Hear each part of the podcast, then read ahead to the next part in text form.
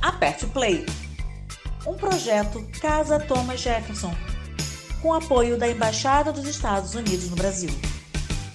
Essa é a fábula do amigo folhagem, ou do bicho folharal, uma das muitas versões de Câmara Cascudo. Ninguém sabe bem por que a onça cismou com o macaco. E na época da seca, resolveu que ele não podia beber na sua fonte. Acontece que o rio estava sequinho e o macaco não tinha outro lugar para matar sua sede, que era muita.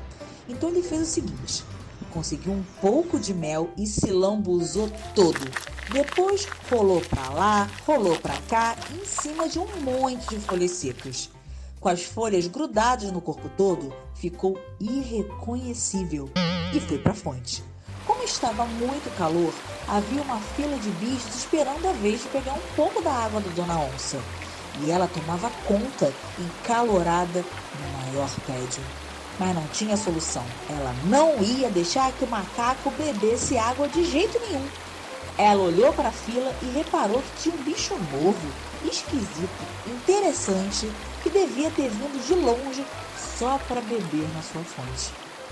Ei, você aí, pode vir beber água, mas antes me diga que raça de bicho é a sua. E o macaco respondeu: Eu sou o bicho folharal. Se beber, passo bem, mas se me molhar, passo mal.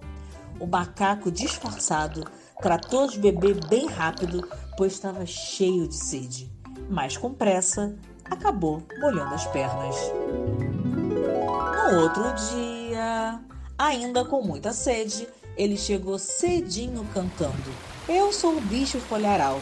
Se beber, passo bem, mas se me molhar, passo mal. A onça, vendo seu amigo esquisito chegar novamente, deixou passar à frente na fila e avisou: Tome cuidado para não se molhar e passar mal, viu? Ontem você molhou as pernas e olha como elas estão horríveis. Parecem até pernas de macaco. O bicho ouviu aquilo e tremeu nas bases. Tratou de beber o mais rápido possível, antes que a onça desconfiasse de quem ele realmente era. Com pressa, adivinhem só, acabou molhando a cara, os braços e a barriga. No fim do outro dia, o macaco não estava mais resistindo ao calor e a sede acabou voltando, mas faltava folha em tudo quanto era lugar. E lá foi ele furar a fila novamente.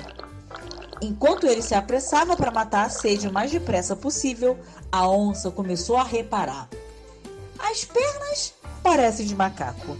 A barriga parece de macaco. Os braços parecem de macaco. A cara parece de. Antes da onça acabar a frase, o macaco, bem esperto, foi saindo de fininho. Mas, nervoso, ele tinha se molhado inteirinho. Quando começou a correr, todas as folhas que restavam foram caindo. Os bichos olharam para a situação e começaram a gritar e a rir da onça.